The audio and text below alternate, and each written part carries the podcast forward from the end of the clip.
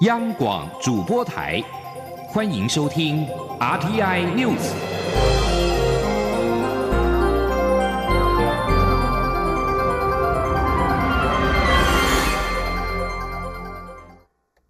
各位好，我是主播王玉伟，欢迎收听这节央广主播台提供给您的 RTI News。今天是二零二零年九月二十六号，新闻首先带您关心国际情势。日本防卫省统合幕僚监部二十五号表示，日本自卫队与美军十月将实施大型联合统合军事演习，名为“锐剑”。这将是俗称武汉肺炎的二零一九年冠状病毒疾病 （COVID-19） 疫情发生之后，日本境内首度实施美日军演。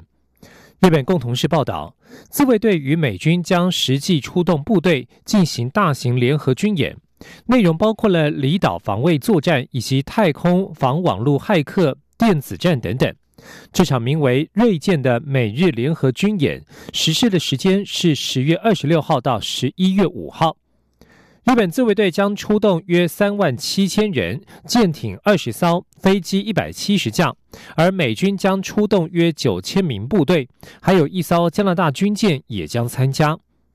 日本防卫省表示，训练的场地在日本各地的自卫队、美军设施、日本周边海域及空域。这是 COVID-19 疫情在全球蔓延之后，日本境内首度举行美日大规模实际出动部队的演习。而为了防疫，来自海外的美军在进行为期两周的隔离之后，才会参与军演。继续将焦点转到联合国大会。欧洲联盟对中国趋于强硬之际，欧洲理事会主席米歇尔二十五号在联大总辩论直言，欧盟笃信的价值与中国不同，关切北京视为敏感的维吾尔族人权和香港议题，并且表示欧美关系历久弥新。今年美中关系随着疫情迅速恶化，欧洲多国也对中国强势外交作风日渐不满。米歇尔表示，他将他担任欧洲理事会主席以来，常常被问到一个简单直白的问题：面对美中对抗的新局，欧盟站在哪一边？他表示，欧盟与美国关系紧密，有共同的理想价值，彼此感情历经时间淬炼，越来越坚定。今日依旧体现在重要的跨大西洋联盟上，但是双方的作风或是利益，偶尔仍不免出现分歧。米歇尔表示，欧盟不认同中国政经制度依据的价值，欧盟不会停止鼓吹尊重普世人权，包括维吾尔族等少数民族的人权，或是香港当地保障法治与民主的国际承诺正在受到质疑。米歇尔表示，中国是因应全球暖化、COVID-19、非洲债务减免等共同挑战的关键伙伴，也是重要的贸易伙伴。但是，欧盟决心再平衡这种关系，朝更对等、更公平竞争的方向迈进。而在日本与中国的关系方面，根据日本共同社报道，长达二十八个月，日中领袖日本首新任首相菅义伟二十五号晚间与中国国家主席习近平首次举行电话会谈。值得关注的是，菅义伟在电话当中完全未提到邀请习近平访问日本。此外，菅义伟特别关注区域稳定。他强调，日中关系的稳定对于地区及国际社会而言极为重要，希望共同负起责任。根据共同社分析，鉴于中国公务船驶入钓鱼台一带的日本领海，已经让自民党保守派团体为主的反对论调升温，加上美中关系恶化等因素，都显示此时不合适去讨论习近平访日仪式。日本执政党自由民主党保守派国会议员团体保守团结之会召集人赤池成章等人，二十五号也特地到首相官邸递交“中国是日本安全保障威胁”的决议文，指控中国应负起新冠肺炎疫情蔓延全球的责任，呼吁日本政府应正式取消邀请习近平以国宾身份访问日本的计划。而在台湾的外交动态方面，媒体近日报道，蔡英文总统将透过视讯参加亚太经是经合领袖会议 （APEC）。中国外交部声称此为幻想。对此，外交部发言人欧江安二十五号回应指出，中国外交部所谓我方是在一个中国原则之下，以地区经济体身份参与 APEC 的说法为明显错误。外交部要严正呼吁中国政府停止在国际场合干扰台湾国际参与的价值权益，停止与台湾政府和人民为敌。欧江安强调，我国自一九九一年加入 APEC 以来，一直是以正式会员身份单独参与这个亚太地区最重要的经贸论坛，不是中国的一部分。APEC 也没有任何对我方总统出席年会的限制。欧江安表示，今年我方参与年会的人选将由总统府在适当时机对外宣布，外交部也将持续协调各部会妥为办理相关事宜。另外，针对美国国务卿蓬佩奥批评中国施压美国各州政府不可与台湾交往，同时呼吁各州反制中国渗透一事，欧江安指出，中共的渗透工作对民主法治造成严重侵害，如今也引起美国等民主国家的高度关切。外交部感谢美国的支持，也将与美国等理念相近国家合作，反制中国政府的不当渗透。前天记者王兆坤的采访报道。美国国务卿蓬佩奥日前在威斯康星州参议会以“美国各州议会与中国挑战”为题发表演讲，提到中国外交人员施压美国各州政府不得与台湾从事贸易与往来，也不得承认台湾。蓬佩奥呼吁各州要对中共的渗透提高警觉，并加以反制，包括鼓励各州大学关闭孔子学院。外交部由衷感谢美国的长期支持。将持续与美国加强合作，反制中国渗透。外交部发言人欧江安说：“台湾，我们在国际上面对中国政府，他无所不用其极的打压，这从来没有停歇过。中共对外的渗透工作，对于民主法治造成严重的侵害，如今也引起美国等民主国家的高度关切。外交部也将与美国等理念相近的国家，我们共同合作，来反制中国政府的不当的渗透。我们会持续的。”加强台美各层面的交流跟合作，并且进一步的深化台美紧密的伙伴关系。这是蓬佩奥第三次鼓励各州政府与企业家与台湾交流互动。之前，他曾在州长协会冬季会议上列举中国施压美国州政府阻止与台湾交往的问题，另也曾致函各州州长及五百大企业，鼓励他们不受中国施压，强化与台湾往来。中央广播电台记者王兆坤台北采访报道：因应武汉肺炎，台湾争取加入分配未来疫苗的新冠肺炎疫苗全球取得机制 COVAX，并且已经与 COVAX 签约，预计十月将付定金。卫福部长陈时中二十五号表示，COVAX 平台政治力干预不多，有信心获得公平分配，而且我国也确定在 COVAX 平台上不选择中国制的疫苗。今天记者刘玉秋的采访报道：国际武汉肺炎疫情延烧，外界关注疫苗研发与政府采购进展。卫福部长陈时中二十五号上午在立法院接受台湾基金地委陈柏伟质询时透露，台湾已在九月十八号与武汉肺炎疫苗全球取得机制 COVAX 签约，预计十月初会付定金。而民众党立委邱成远则进一步关切，目前约有一百五十六国加入 COVAX，我国签约是否就保证取得疫苗？有无取得疫苗的确切时程？陈世忠表示，COVAX 本身也不知道确定的时程，因为他们能掌握到的疫苗到现在也还没有确定下来。但目前看来，COVAX 的政治力干预不多，他对公平分配有信心。不过，邱成远担忧，前副总统陈建人曾评估明年第一季能打到疫苗是否过于乐观。若中国疫苗抢先通过认可，台湾会不会实打？到中国货，陈时中说明年第一季都只在紧急授权使用，会以安全与疫情作为评估。但陈时中保证，台湾在 COVAX 平台不选择中国疫苗。在那时候都会有一些紧急授权使用的疫苗，那不过会看它的一个安全性跟疫跟那个疫情的一个严重度，那做一个专家的评估。然后第二个，在我们台湾哈，在 COVIDS 的平台，我们是没有选择哈，我们不选择哈中国的疫苗，就不选择，已经确定了嘛哈？那是确确定的。好，而求陈远人质疑，政府编列新台币一百三十六亿元作为疫苗的防疫经费，当中有二十亿元用于国产疫苗。研发一百一十亿元采购国际疫苗，两者相差六倍，是不是政府对国产疫苗没信心？陈时中说，国内有三家业者向贵福部申请武汉肺炎疫苗临床试验，都已获得通过，将进入第一期临床试验。陈时中也强调，特别预算投入二十亿元，鼓励厂商研发与人体试验，未来购买时也将有国产疫苗的优先采购权。中广电台记者刘秋采访报道。将焦点转到国会，行政院长苏贞昌二十五号受邀赴立法院报告纾困三点零预算追加案，并且被质询。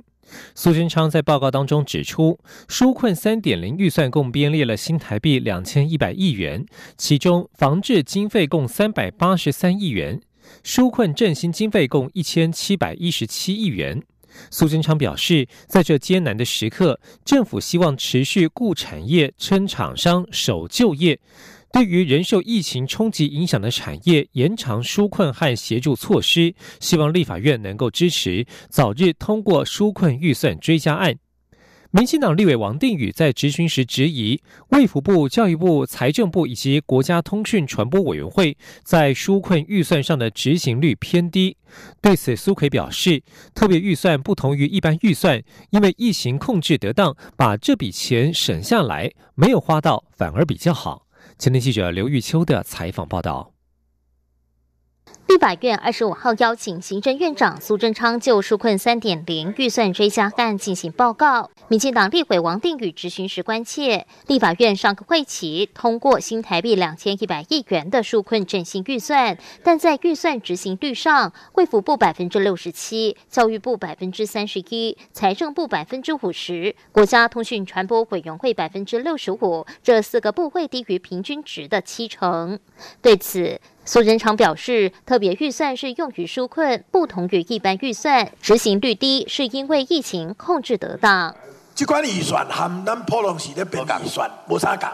普通时是有计划，经过审核编一条钱，啊来执行，得到百分百上盖好。啊，这款呢，有的是在讲疫情呢，有的是在讲补助的，啊，得到疫情啊控制好，伊若全无发生，这条钱免开。升起来是点都盖好，啊，对数字看可能较少，啊，答案是那就整个经验看，点都是希望无开，那是好事。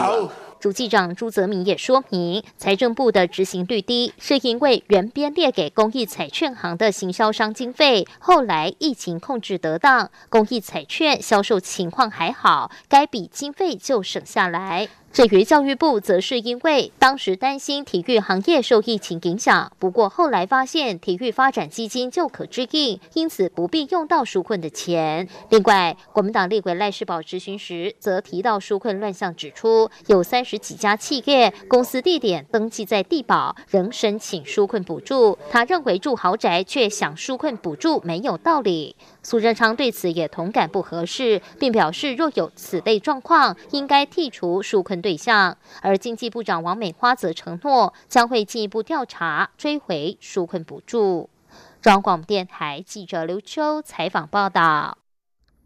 国民党立委吴益丁在二十五号在立法院会质询时，关切农委会将年度例行活动预算编列在纾困三点零预算内，质疑与纾困无关，而且排挤纾困预算。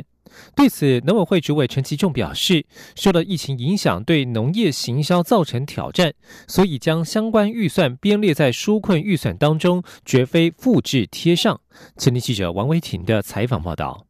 行政院长苏贞昌二十五号率领相关部会到立法院就中央政府严重特殊传染性肺炎防治及纾困振兴特别预算第二次追加预算案进行报告，并被质询。国民党立委吴怡丁质询时指出，农委会把每年例行办理的行销活动预算编列在纾困三点零预算内，例如香港行销计划、全国炒饭比赛等。他质疑农委会没有将钱花在刀口上，反。而排挤真正的纾困预算额度。对此，农委会主委陈吉仲答询时表示，因为疫情的关系，空运运费上涨，所以需要编列更多行销预算推销台湾农产品，绝非复制贴上。陈吉仲说：“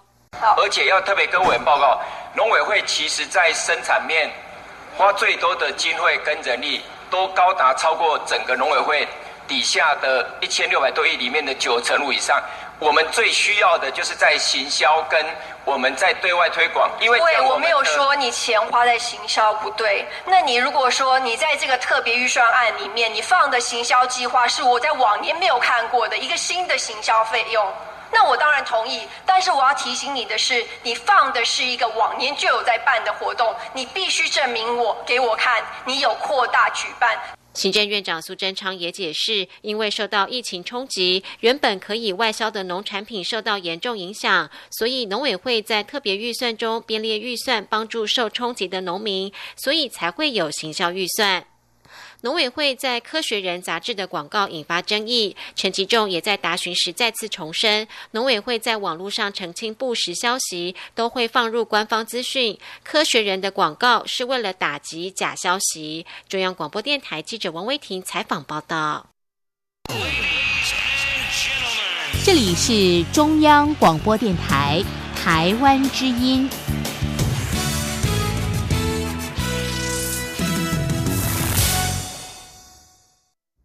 各位好，我是主播王玉伟，现在时间是上午的六点四十六分，欢迎继续收听新闻。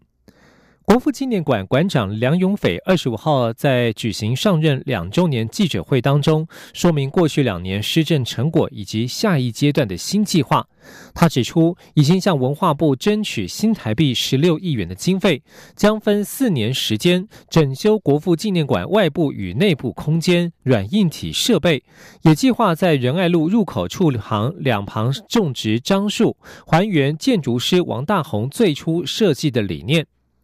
梁永斐指出，整修计划分为两个部分。第一阶段顺利的话，预计年底启动，包括中山公园将进行整修，正门入口处临近翠湖与中山公园的两旁将种植两排树木，广场绿地也都会进行整修，未来让国父纪念馆广场绿意盎然。梁永斐透露，国馆建筑师王大宏最初的设计图上就有两排植树的规划。而这一次整修可以是还原设计师最初的设计理念。在翠湖南侧东西向的柏油道路原本是铁路遗迹，未来也会有铁路意象的呈现，呼应历史痕迹。而国父纪念馆本馆内的整修则是重头戏，整修经费超过十亿，预计二零二二年十月启动，二零二五年三月完工。是否整馆封馆整修，还要再讨论。未来馆内的表演厅相关音响、灯光设备都会升级，并且将座位减少，扩大舞台面积，让场地符合专业表演需求。国立台湾美术馆从今天起将推出。渗透次元壁台日漫画美学当代艺术特展，以台湾与日本动漫作品为取样对象，聚焦网络时代的兴起对于漫画艺术与传播的影响，并且进一步思考科技立国的台湾如何为台湾漫漫画未来带来新的面貌。前天央望记者江昭伦的采访报道。策展人罗和林指出，传统漫画家与读者之间并没有双向互动的机会。但在网络时代，漫画家不再只是单纯创作，有些人经营自媒体行销自己，会和粉丝互动，甚至和读者讨论，决定下一步创作的剧情推展。这种创作者与读者一起共同创作的模式，已经成为网络时代明显的趋势。他这次策划国美馆渗透次元壁台日漫画美学当代艺术特展，就特别聚焦网络时代的兴起对于漫画艺术与传播的影响，探讨作者权转移与再创作等现象，也让外界知道漫画如何渗透到社会不同领域。此外，这次展览也邀请多位重要日籍艺术家参展，包括机动警察人物设计师高田明美，参与科学小飞侠人设的天野喜孝，还有知名国际媒体艺术家八虎和彦、安藤英牛树等人。台湾参展漫画家也横跨不同世代，如游龙辉、邱若龙，在日本闯出知名度的人设插画家 v o f a n 以及与日本合作《东离剑游记》的霹雳国际多媒体等。另外，展览也应用 AR、VR 等科技，并借由艺术家与漫画家的合作，探索科技元素能为台湾漫画的未来带来什么样新的面貌。策展人罗和林说：“我们也在去思考，什么东西才是我们台湾的漫画的下一个未来性。”所以在这个展览中，我们放了非常多科技的要素。那但我们一直强调说，台湾是科技立国嘛。那在这种情况下，那我们的这种漫画的生态，它用透过台湾的这种高科技的这种科技立国这种呃这种优势，那怎么变成发展出一个我们在讲未来的漫画的一个样貌？对，这是我希望透过这个展览给各位呃一般大众知道的。渗透次元壁台日漫画美学当代艺术特展将于九月二十六号到十二月六号在国立台湾美术馆视为艺术方舟展出。中国面台记者张昭伦台北采访报道。而文化部长李永德在二十五号出席台日漫画美学当代艺术特展展前记者会，面对媒体询问国家漫画博物馆选址是否确定时，他透露，根据场刊委员评估之后，目前以台中帝国制糖厂为第一优先选择，但仍需台中市政府进行相关的行政作业，而且文化部也要向国发会重提计划，最快要明年六月才能正式抵定。财经消息：低利环境与资金带动之下，台湾房市欣欣向荣。台经院二十五号指出，房市目前没有过热，短期内渴望呈现供需齐扬的走势。房中业者也指出，消费者对于房价看法打破六年来的空头，首次反转，呈现转多格局。前天记者杨文军的采访报道。国内疫情控制得宜，恐慌情绪解除，消费者对于房价看法转趋正面。加上低利环境和资金潮带动下，国人似乎有将资金转入房产的趋势。台经院二十五号指出，持续进入传统九二八档期购物旺季，加上商用不动产中的土地市场表现依旧可期，配合当前超低房贷利率与资金条件，明显带动置产的需求。房市目前还。没有过热，因此短期内国内房市渴望呈现供需齐扬的走势。台经院副研究员刘佩珍说：“那么，所以显然，其实今年看起来在房市其实是是有逐步的回到，就是在整个正常呃往上的一个轨道之上。但现在如果是还没有进入到全面复苏的一个阶段。”永庆房产集团业务总经理叶林奇也表示，自二零一四年房地合一税后。抑制短期投机炒作，空头格局正式确立。连续六年消费者看跌比例大幅高于看涨，但这次调查首次出现反转。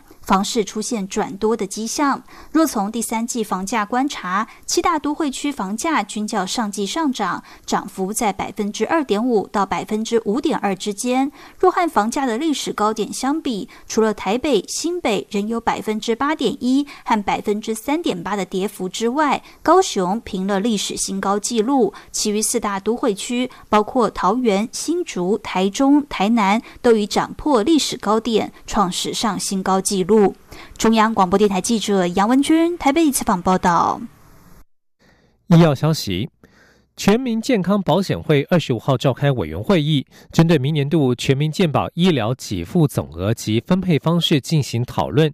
结果，四大项目当中，仅有中医门诊及牙医门诊的总额达成共识，分别新增了新台币十一亿元及十四亿元。至于医院总额以及西医基层的总额，医界和付费者代表仍有部分不同意见，将留待十月二十三号的委员会再行确认。青年央广记者吴丽君的采访报道。